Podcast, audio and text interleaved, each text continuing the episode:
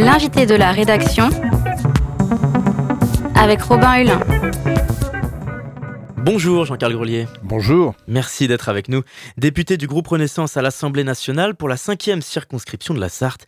Vous êtes membre de la commission des affaires sociales et vous proposez une loi de programmation en santé. Ce texte sera présenté au ministre de la Santé et de la Prévention, Aurélien Rousseau, d'ici quelques semaines.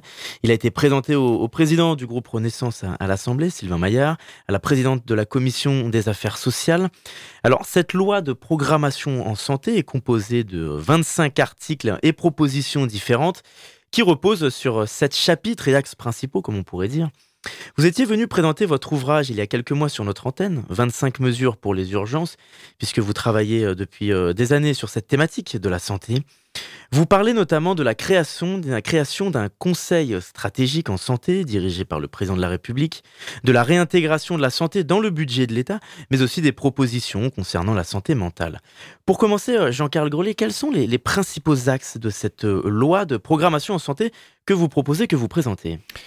C'est d'abord de rappeler que la santé des Françaises et des Français, c'est sans doute la première des politiques publiques. C'est la seule, en tout cas, qui concerne tous les Français de la néonatalité jusqu'à la fin de vie. Et parce que c'est cette politique publique qui a ce caractère très particulier, ça devrait être un vrai sujet politique. Or, depuis euh, plus de 25 ans, depuis 1996 et les ordonnances Juppé, on a résumé la santé des Français à sa dimension strictement budgétaire. On a résumé la santé des Français au fait que ça n'était qu'un coût, euh, un coût toujours plus élevé qu'il fallait faire réduire jusqu'au point où nous en sommes arrivés aujourd'hui, c'est-à-dire où plus rien ne, fonctionne. Et donc, euh, L'idée que la santé des Français soit enfermée dans un cadre budgétaire simplement annuel, où on démarre un nouveau monde tous les ans au 1er janvier qui s'achève le 31 décembre, sans prendre en considération ce qui s'est passé avant et ce qui se passera après, est devenue inacceptable. Et l'ensemble du monde de la santé réclame à corps et à cri depuis des années une vraie vision politique pour la santé, c'est-à-dire quelque chose qui s'inscrive dans la pluriannualité. La loi de programmation en santé que je propose s'inscrit dans un délai de 5 ans elle est du même tonneau que la loi de programmation militaire, que la loi de programmation en agriculture, que la loi de programmation en sécurité intérieure. Autant de secteurs de la politique de l'État où on a été capable de s'inscrire dans une vision politique pluriannuelle, alors que de manière assez curieuse, la santé des Français ne fonctionne pas bien et aujourd'hui on continue de raisonner en annualité budgétaire. Est-ce que c'est ce que vous disiez récemment On n'avait jamais entendu un, ministre de la Santé euh, fixer un cap, euh, dire qu'il donner sa vision à un horizon de 5 ou 10 ans. Parce qu'en France, selon vous, on manque d'ambition, de vision sur le long terme sur cette question de la santé? Je, crois très sérieusement qu'effectivement, on, ne se pose jamais la question de savoir où on veut conduire le système de santé. On constate tous les ans, lorsque l'on vote la loi de financement de la sécurité sociale à l'Assemblée nationale, que la santé est un énorme poste budgétaire. C'est 350 milliards d'euros. Le budget de la santé, c'est à lui tout seul le budget de l'État, vous imaginez. Et, donc, euh, ce, budget-là, on, ne lui donne pas de perspective. Euh, on, on a mis combien d'années avant de réaliser qu'il faudrait supprimer le numéro clausus pour avoir davantage de médecins Combien d'années faudra-t-il encore pour qu'on arrête de fermer des lits d'hospitalisation en psychiatrie, des lits d'hospitalisation en chirurgie, des services d'urgence pendant les périodes estivales? Euh, Autant de questions qu'on a l'impression que le monde de la santé se pose, mais que ceux qui gouvernent le monde de la santé, à la fois le ministre de la Santé, les ministres de la Santé qui se sont succédés depuis 25 ou 30 ans et leur administration, ne s'interrogent pas de la même manière. Vous êtes critique un peu envers la, majorité dont vous faites partie? Je suis critique à l'égard de tous ceux qui considèrent que la santé est un sujet résiduel qui ne serait finalement pas important et qui ne mériterait pas suffisamment d'attention. Je crois qu'on n'a pas de capital plus cher chacun à titre personnel, à la fois pour nous-mêmes, pour nos familles, pour nos parents âgés, pour nos enfants, que la santé. Et, d'ailleurs, on le voit dans à peu près toutes les enquêtes d'opinion, la santé arrive parmi les deux ou trois sujets qui préoccupent le plus nos compatriotes. Allez dire euh, aux plusieurs dizaines de milliers de Sartois qui n'ont pas de médecin traitant, que la santé n'est pas importante, ils ne vous croiront pas. Alors quel est l'objectif de ce Conseil stratégique en santé dont vous parlez? Il est de fixer justement ces orientations politiques et en parallèle de cette loi de programmation en santé, j'ai prévu une loi euh, organique qui, euh, qui sera publiée très prochainement et qui prévoira notamment l'obligation d'un débat stratégique en santé tous les printemps devant le Parlement. Euh, parce que la santé est un sujet politique au sens noble du terme, il faut que ce débat-là ait lieu devant les Français. Et donc j'appelle de mes voeux que le ministre de la la santé puisse venir tous les ans au printemps devant l'Assemblée nationale et le Sénat, dire ce que sont ses objectifs en matière de santé et que la loi de financement de la sécurité sociale, qui est une espèce d'énorme pavé imbuvable et purement comptable, ne devienne que la traduction budgétaire d'une politique clairement affichée et clairement assumée. Exactement ce qui manque à notre système de santé depuis des années. Quelle est la place au sein de ces propositions du volet sensibilisation, prévention Est-ce qu'il doit être central selon vous en France? Il est absolument indispensable. Euh, la France se classe aujourd'hui 23e sur 27 pays de l'Union européenne pour l'espérance en bonne santé à 65 ans. Ça veut dire que là où on nous vante encore les mérites du meilleur système de santé au monde, il n'est plus capable de faire vieillir sa population et de la faire vieillir en bonne santé. Parce qu'on ne fait pas de prévention, parce qu'on n'a plus de médecins du travail, parce qu'on n'a plus de médecins scolaires parce qu'on n'a plus de médecins de PMI, parce qu'on n'induit pas dès le plus jeune âge les bons réflexes sur euh, l'alimentation, sur la pratique du sport, qui font qu'arriver à 40 ou 50 ans, près de la moitié des Français sont affectés d'une maladie euh, chronique. Vous savez que 60% des 350 milliards d'euros que la sécurité sociale consacre à la santé sont euh, spécifiques à la maladie chronique, c'est-à-dire qu'une fois encore, passé 45-50 ans, eh bien, euh, tout le monde a un peu de cholestérol, un peu d'hypertension et parfois des pathologies beaucoup plus lourdes. Sauf que ces pathologies-là, elles entraînent des conséquences médicales importantes, elles entraînent des soins au quotidien. Ça peut n'être qu'un cachet, n'empêche que ce cachet, il a un coût pour la sécurité sociale qu'on aurait peut-être pu éviter si on, avait fait une vraie politique de prévention. Alors, sur la situation des urgences en France, elle est problématique, elle est catastrophique. La Fédération hospitalière de France estime que la situation des services d'urgence s'est dégradée dans 41% des établissements par rapport à l'année dernière seulement. SAMU Urgence aussi a alerté cet été sur une situation problématique. Et puis on sait que la Sarthe est classée 97e sur 101 collectivités en termes d'accès aux soins, de médecins par habitant. Surtout que vous êtes depuis longtemps conseiller départemental, Jean-Carl Grelier. Sur la, question des urgences, quelle solution vous, vous essayez d'apporter dans ce projet de loi sur euh, notre territoire? Avant d'examiner la solution, il faut examiner d'où vient le problème.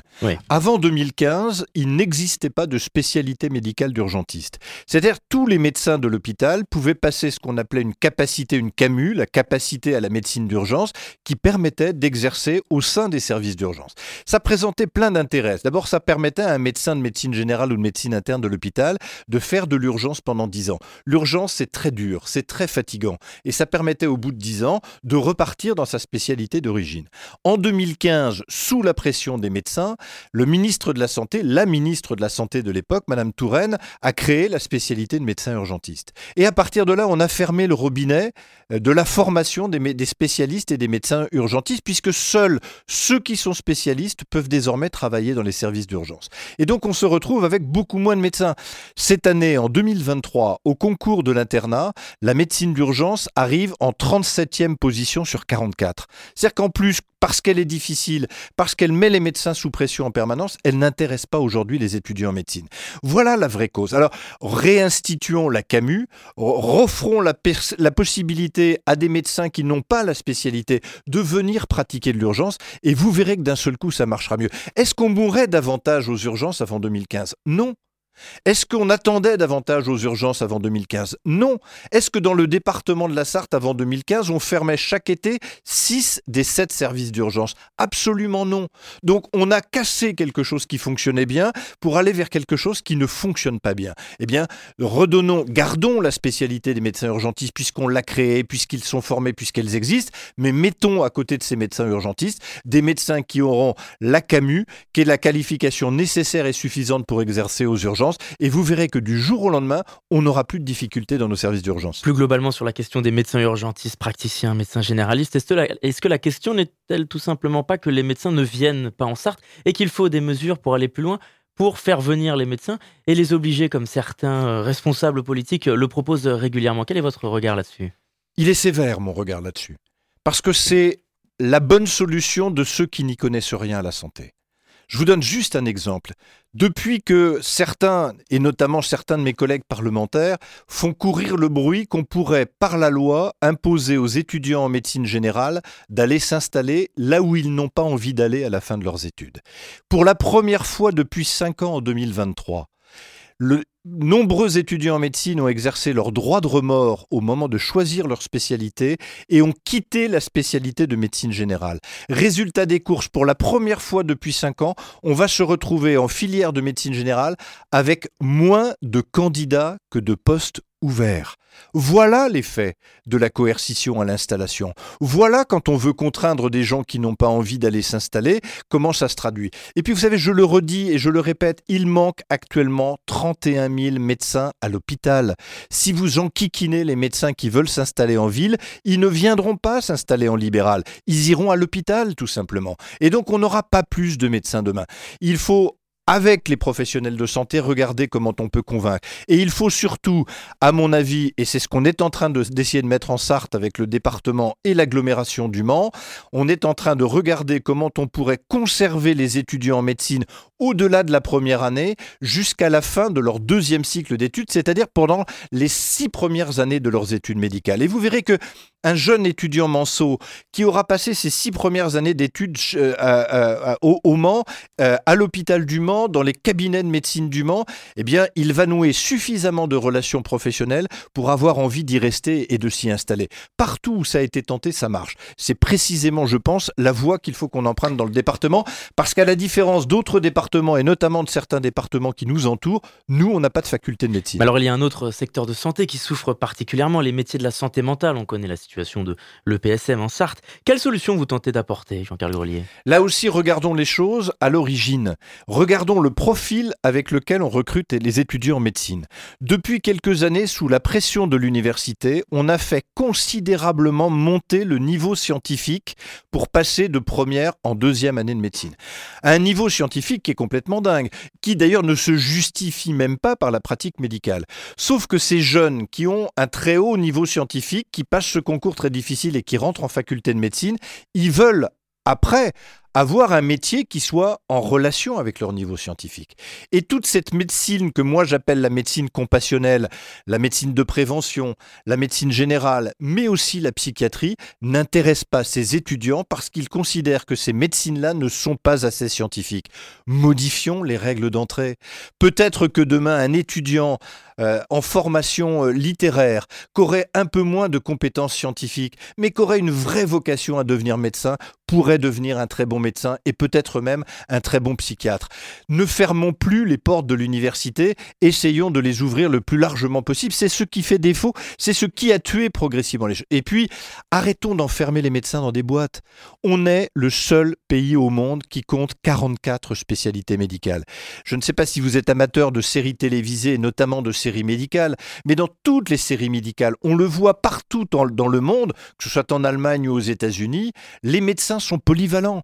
Les chirurgiens ne sont pas enfermés dans une spécialité. Moi, j'ai connu l'époque de l'orthopédiste qui faisait tout le squelette. Aujourd'hui, quand vous allez dans une clinique orthopédique, vous avez un médecin qui fait l'épaule, un médecin qui fait le coude, un médecin qui fait la hanche, un médecin qui fait le genou et un médecin qui fait le pied. Et là où on a moins de médecins, il en faut désormais 8 pour faire le travail d'un seul hier. Voilà, les problèmes sont relativement simples, ce sont des problèmes que on a laissé se créer tout seul et sur lesquels il faut avoir le courage de revenir aujourd'hui. Ils sont si simples que ça, les, les problèmes ils sont simples à identifier, ils sont très compliqués à régler. Parce que le système de santé, c'est une énorme machine. Et que, vous voyez, si demain, si d'aventure demain ma loi de programmation était euh, appliquée, euh, je, je, pense que je ne serai sans doute plus parlementaire le jour où elle commencera à produire des effets. Parce que on a suradministré notre santé. Vous savez, rien qu'au ministère de la Santé, dans les locaux du ministère de la Santé à Paris, il y a déjà 6500 fonctionnaires. Ils sont 450 à l'Agence régionale de santé des Pays de la Loire. Donc c'est un énorme paquebot qui est extrêmement difficile à manœuvrer. C'est pour ça que c'est urgent aussi qu'on prenne des mesures dès maintenant, parce qu'on sait qu'en matière de santé, quand on prend une mesure aujourd'hui, on n'en connaîtra les effets que dans 5 à 10 ans. Justement, quel est l'agenda que vous espérez que vous attendez pour ce projet de loi? J'aimerais qu'il puisse être inscrit à l'ordre du jour de au moins de la commission des affaires sociales de l'Assemblée dans le courant de l'année prochaine. Maintenant, il faut pour cela euh, l'aval du ministre de la Santé. C'est la raison pour laquelle j'irai voir le 9 janvier prochain euh, Aurélien Rousseau et j'essaierai de le convaincre de, de l'intérêt de ce texte. Vous savez, ce texte, je l'ai pas rédigé tout seul dans mon coin. J'ai récolté 60 contributions des 60 principaux acteurs du monde de la santé, fédérations, syndicats, académies de médecine, ordres professionnels, etc. Et donc, ça n'est pas que mon travail, c'est un appel du monde de la santé à ce qu'à un moment donné, la santé des Français devienne un vrai sujet politique qui s'inscrive dans une démarche pluriannuelle. Alors, sur le ministre de la Santé, Aurélien Rousseau, justement, on va parler d'un autre sujet qui concerne la santé des Français, Jean-Carl Grelier. Le ministre euh, Aurélien Rousseau a dévoilé le 28 novembre un nouveau programme national de lutte contre le tabac pour la période 2023-2027. C'est un programme qui vient s'inscrire dans la continuité des mesures précédentes, avec le même objectif, lutter contre le tabac avec euh, pour horizon une génération zéro tabac en 2032. Les jeunes de 18 ans fument moins. En 6 ans, ils sont passés de 25 à 15% à fumer. C'est la seule catégorie d'âge qui semble concernée par cette baisse. Autre mesure, une hausse des prix du tabac jusqu'à 13 euros en 2027, avec une première étape à 12 euros dès 2025. On parle aussi d'une généralisation des espaces sans tabac à toutes les plages, parcs publics, forêts, aux abords des établissements scolaires également, et un accompagnement à la fois des fumeurs pour arrêter et des buralistes pour réduire. Interdiction des cigarettes électroniques jetables à usage unique, qu'on appelle les puffs. Quel est votre regard sur ces propositions? Sont-elles suffisantes, pas assez suffisantes? Vont-elles trop loin, selon vous? Non, je, considère qu'elles sont suffisantes. Le, nombre de, personnes qui sont aujourd'hui encore affectées d'une pathologie cancéreuse liée à, l'usage du tabac fait que, et, la mortalité euh, que, le tabac entraîne à la fois sur les pathologies cancéreuses et sur les, pathologies cardiologiques font que, évidemment, il faut aller dans cette direction. Et évidemment, j'approuve les mesures que le ministre a annoncées. Mais, mais voyez comme vont les choses. Euh, là encore, plutôt que de la coercition en permanence sur les comportements, si on avait une vraie politique de prévention et d'éducation à la santé construite dès le plus jeune âge, si dès le plus jeune âge, à l'école, mais aussi sur les terrains de sport, mais aussi quand on va voir le médecin de PMI ou le médecin euh, scolaire, il y avait la diffusion de ces messages qui vont dans le sens d'une meilleure santé par un changement des comportements, on arriverait sans doute à quelque chose de plus efficace encore. Parce que là, on, vient de mettre en place la vaccination euh, euh, contre le papillomavirus pour les garçons et pour les filles au collège. Très bien, ça va dans la bonne direction. Les mesures sur le tabac vont dans la bonne direction. Mais, on ne peut pas résumer simplement au tabac et à quelques vaccinations une vraie politique de prévention. Une politique de prévention, ça se conduit à l'échelle d'une génération. On plante les graines quand les enfants sont petits et on en récoltera les fruits quand ils seront adultes. Vous rejoignez les propos du Comité national contre le tabagisme, qui critiquait un peu ce, projet de loi, qui là aussi disait qu'on manque de mesures fortes et d'horizon surtout. Oui, parce que euh, si vous regardez depuis 25 ans, qu'a-t-on fait en matière de prévention? Un peu de vaccination et un peu de politique anti-tabac en augmentant le prix des paquets de cigarettes. Et finalement, Bien sûr, tout ça a de l'efficacité, c'est incontestable, mais ça ne peut pas suffire. On ne bâtit pas une politique de prévention et d'éducation à la santé simplement avec quelques vaccins et, quelques paquets de tabac en moins. Ça va bien au-delà de tout ça. Euh, je, je, vous évoquais tout à l'heure la pratique sportive, je vous évoquais tout à l'heure les réflexes alimentaires.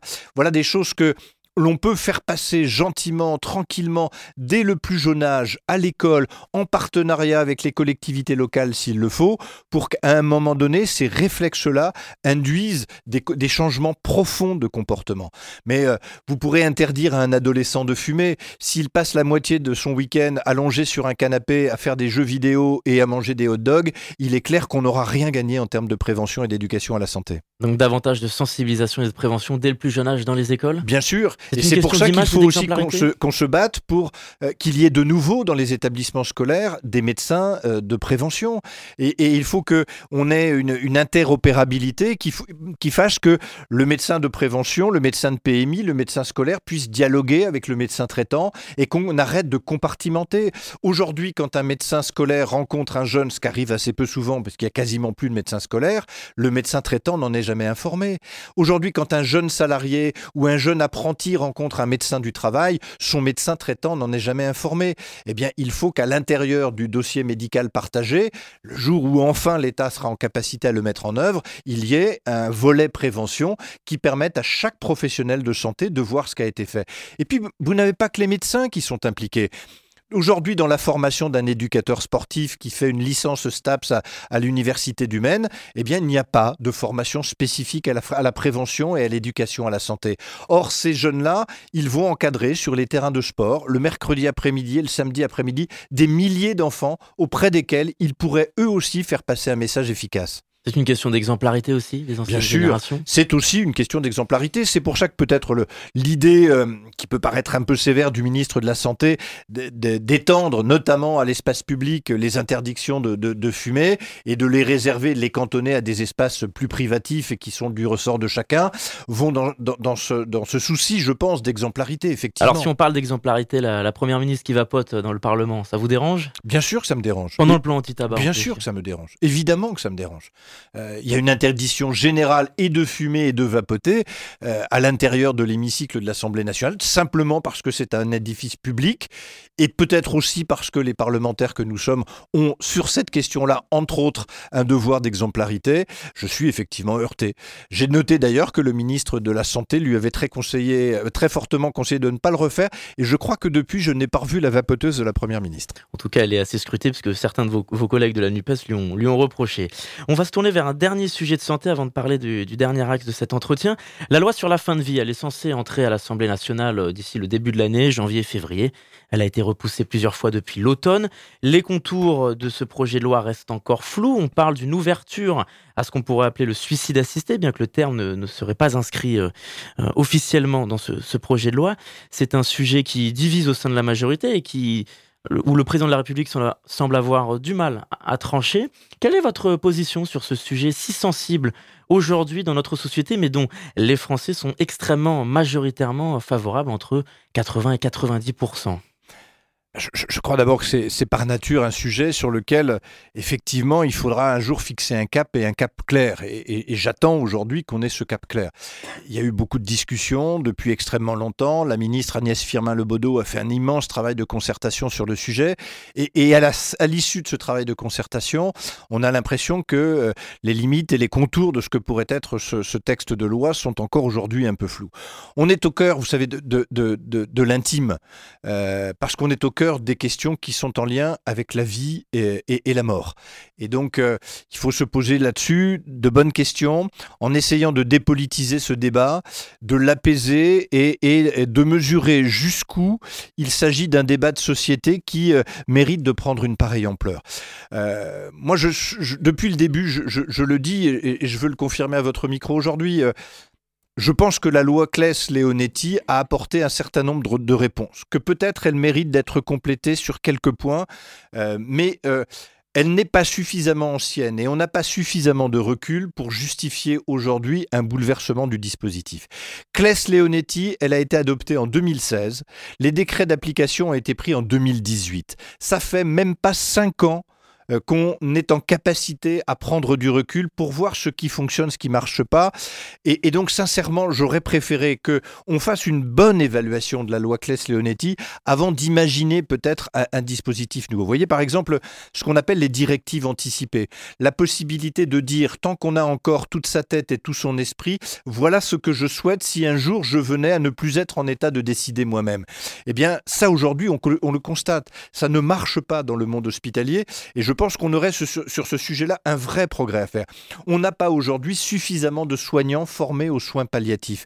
Vous savez, si demain vous êtes malheureusement, et, je vous souhaite de tout cœur, ça ne vous arrive jamais ni à vous ni à vos proches, mais sur un lit de douleur, avec une maladie incurable et des douleurs que les médicaments n'arrivent plus à enrayer, oui, j'imagine que dans ces circonstances-là, à un moment donné, il y a une envie de mettre un terme à ces souffrances-là qui doit être très forte. Mais quand on, met, on est en capacité à mettre en place des soins palliatifs efficaces, offerts à tous les patients très largement, eh bien, je pense qu'ils ne sont pas toujours efficaces, ces soins palliatifs, et entraînent aussi d'atroces souffrances parfois. Parce que parfois, les soins palliatifs ne sont pas dispensés par des spécialistes, parce qu'on a très peu d'unités spécialisées de soins palliatifs, parce qu'il y a encore beaucoup d'EHPAD et beaucoup de euh, de, petits hôpitaux euh, périphériques à l'intérieur desquels il n'y a pas d'équipe suffisamment formée aux soins palliatifs. Et, donc, euh, quand on ne souffre plus, quand on, aspire à, pouvoir profiter des quelques heures ou quelques jours qui restent pour profiter des siens, sans souffrance, je pense que l'envie de, mourir et de mettre un terme à, sa vie est différente. Voilà. Et puis, vous savez, laissons des, choses qui, là aussi, relèvent de l'intime. On choisit pas de vivre. On a des parents qui, à un moment donné, font ce choix pour nous. On ne choisit pas de vivre. Voilà on peut avoir, et c'est peut-être une formidable manifestation de liberté, le choix de mourir, mais pas dans n'importe quelles conditions et pas n'importe comment. Alors, on a parlé de plusieurs sujets de la santé, Jean-Carl Grelier. Pour terminer cet entretien, on va se tourner vers un autre sujet qui agite l'actualité parlementaire, le projet de loi immigration. Voté en novembre au Sénat et considérablement durci par la majorité de droite, avec notamment la suppression de l'aide médicale d'État. Il est arrivé le 11 décembre à l'Assemblée nationale, mais les députés ont voté une motion de rejet préalable par 270 voix contre 265. Résultat, pas de vote ni de débat à l'Assemblée nationale, et le texte retourne au Sénat, entraînant un, revers politique au gouvernement. Quel est votre regard sur cette impasse politique dans laquelle se trouve la majorité aujourd'hui avec ce projet de loi immigration? Je, pense que parfois au gouvernement, et peut-être même dans la majorité à laquelle j'appartiens et que je ne renie pas, on n'a pas bien intégré encore l'idée que la majorité à l'Assemblée nationale n'était que relative. Et que cette obligation de discussion avec des groupes politiques qui peuvent être ou à la droite ou à la gauche de l'hémicycle est un impératif. Sur cette loi immigration, il y avait trop de sujets quand vous avez un sujet à mettre, à soumettre au compromis avec d'autres forces politiques, c'est faisable par le dialogue. Quand vous en avez trois ou quatre, au bout d'un moment donné, ce que vous avez obtenu des uns, vous le perdez des autres, et inversement. C'est la situation dans laquelle s'est mise le ministre de l'Intérieur. Et c'était une situation inextricable. Euh, j'avais, moi, eu l'occasion, y compris dans une, dans une note que j'avais fait passer à l'exécutif, de décrire euh, quasiment le scénario tel qu'il s'est produit, parce que je pense que ça n'était pas comme ça qu'il fallait faire les choses. Déjà, il fallait retirer de la loi des choses qui n'avaient rien à y faire. L'aide médicale d'État ne relève pas du pouvoir législatif, mais du pouvoir réglementaire.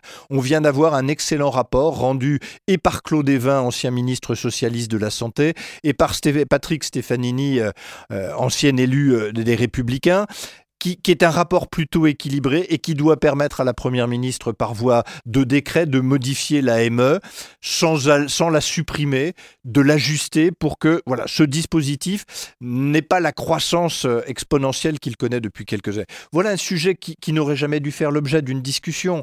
Est-ce que la régularisation des travailleurs sans papier, mais qui ont aujourd'hui un travail et qui euh, rendent un service à l'économie nationale, est-ce que c'était un, un projet qu'il fallait jumelé avec la possibilité d'expulsion des sans-papiers. Est-ce que ça n'avait pas davantage sa place dans une loi travail?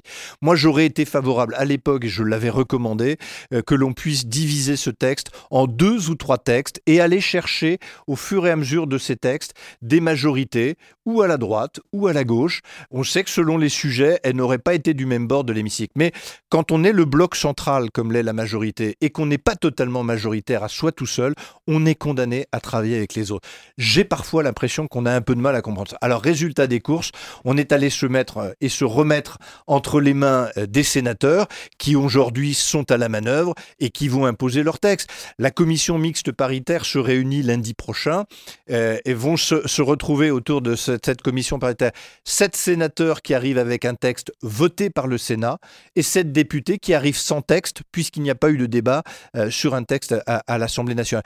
Donc évidemment, la donne, la donne est un peu fausse.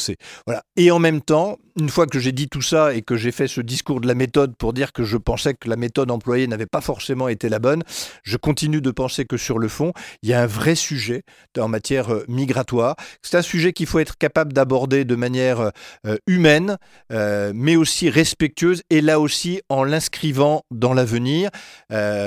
sans doute qu'on ne peut pas poursuivre et qu'on ne peut pas intégrer dans de bonnes conditions à la société française un flux chaque année un peu plus important de migrants et que peut-être à un moment donné, il faut qu'on trouve là encore des moyens d'y mettre à terme. Vous savez, vous aviez un très très beau ministère qui a existé pendant très très longtemps, qui n'existe plus aujourd'hui et qui était une solution à ces problèmes migratoires, c'était le ministère de la coopération. Quand la France allait discuter avec ses anciens partenaires d'Afrique du Nord et d'Afrique euh, euh, centrale, en, les aidant à développer sur place leurs universités, leur tissu économique, de manière à ce que euh, les, les habitants de ces pays préfèrent comme tout un chacun, comme on le, ferait nous, rester chez eux plutôt que de venir euh, s'installer en France et, en Europe. Ce ministère n'existe plus, la coopération est noyée aujourd'hui dans la politique internationale de la France. Je pense qu'on gagnerait là aussi à, remettre ces actions de coopération ciblées avec chacun des États qui ont été souvent des partenaires historiques de la France euh, pour reconquérir le terrain perdu et, reconvaincre une partie de, des populations de ces pays que on est toujours mieux chez soi que chez les autres. Alors sur cette, euh, cette question de euh, ce projet de loi immigration, euh, vous, l'avenir nous le dira, Sénat, commission paritaire, Assemblée nationale, vous le craignez un 49-3 ou non, non. vous le craignez, vous en êtes lassé? 21 depuis un an et demi? Vous, en tant que représentant de la majorité? Non, alors d'abord, j'en suis pas lassé parce que je ne vois pas comment on peut faire autrement, réforme des retraites mise à part, sur les textes budgétaires. Un texte budgétaire, si demain l'opposition vient à voter le budget, elle signe un chèque en blanc à la majorité et elle perd tout, tout rôle d'opposant, tout rôle d'opposant, pardon. Et donc, euh, évidemment, les oppositions ne voteront jamais le budget. Donc, on est condamné sur l'ensemble des textes budgétaires, c'est-à-dire le budget de l'État et le budget de la sécurité sociale, à avoir des 49.3 à répétition. Et comme ce sont des budgets qu'on vote dépenses puis recettes, euh, on a une multiplicité de, votes. Mais si vous acceptez les, les retraites, depuis le début de la législature, nous avons voté plus d'une soixantaine de lois, dont une seule, celle des retraites sous 49.3. Ça, c'est pour remettre les choses un, peu, un, peu dans l'ordre. Et puis, euh, sur la loi immigration, le président de la République a fait savoir lui-même qu'il était opposé au 49.3. Euh, et, la position est claire. Euh, soit il y aura une commission mixte paritaire conclusive, et dans la journée de mardi, l'Assemblée nationale et le Sénat auront à délibérer sur le texte qui aura été arrêté par la CMP, et soit il sera adopté, soit il sera rejeté, mais sans 49.3. Et s'il n'y a pas de conclusion positive, de la commission mixte paritaire, le président de la République a indiqué qu'il abandonnerait le texte en l'état. Voilà. Peut-être pour y revenir, peut-être avec une méthode. Parce que le président de la République a souvent été opposé au 49-3. Il était en tant que ministre, il était en tant que président bien sûr, mais je, pense que, je pense que personne n'avait imaginé que là où pendant des années les politiques ont refusé aux Français euh, la représentation proportionnelle à la législative, finalement les Français l'ont imposé avec cette majorité relative. Ça change la donne. Ça change la donne. On ne peut pas imaginer, une seconde, juste une seconde, qu'on n'utilise pas le 49.3 sur la loi de financement de la sécurité sociale et qu'elle ne soit ou pas votée ou rejetée par l'Assemblée nationale. Ça veut dire qu'au 1er janvier, on ne paie plus les retraites, on rembourse plus la maladie, on ne paie plus le handicap, on ne paie plus les allocations familiales. Bah, qui prendrait ce risque-là? Donc vous voyez qu'à un moment donné, le gouvernement n'a pas le choix euh, euh, il est obligé d'en passer par le 49.3. Et, et d'ailleurs, on l'a vu cette année, euh, c'est devenu presque un peu banal ce 49.3 sur le budget.